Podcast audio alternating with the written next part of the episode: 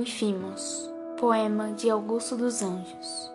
Homem, carne sem luz, criatura cega, realidade geográfica infeliz, o universo calado te renega, e a tua própria boca te maldiz.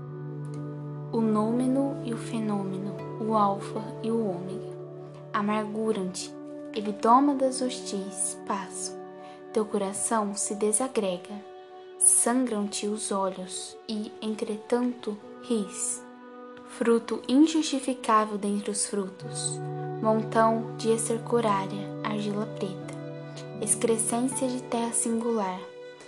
Deixa a tua alegria aos seres brutos, porque, na superfície do planeta, tu só tens um direito, o de chorar.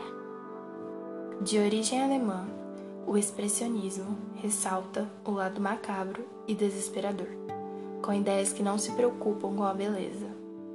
Em 1904, expressões de sentimentos interiores, ainda mais na década do pré-massacre por opressores, ou melhor dizendo, pré-Primeira Guerra Mundial, conturbação política e desespero, predominando o subjetivismo e emoções saindo da tela sendo sinistro e pessimista.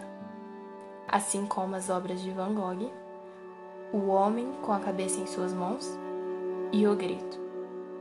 Dentre outros pintores, como Edvard Munch, Augusto dos Anjos e Anita Mafaldi. E cantores Arnold Schoenberg, Alban Berg, Anton Welber, que compõem a Segunda Escola de Viena.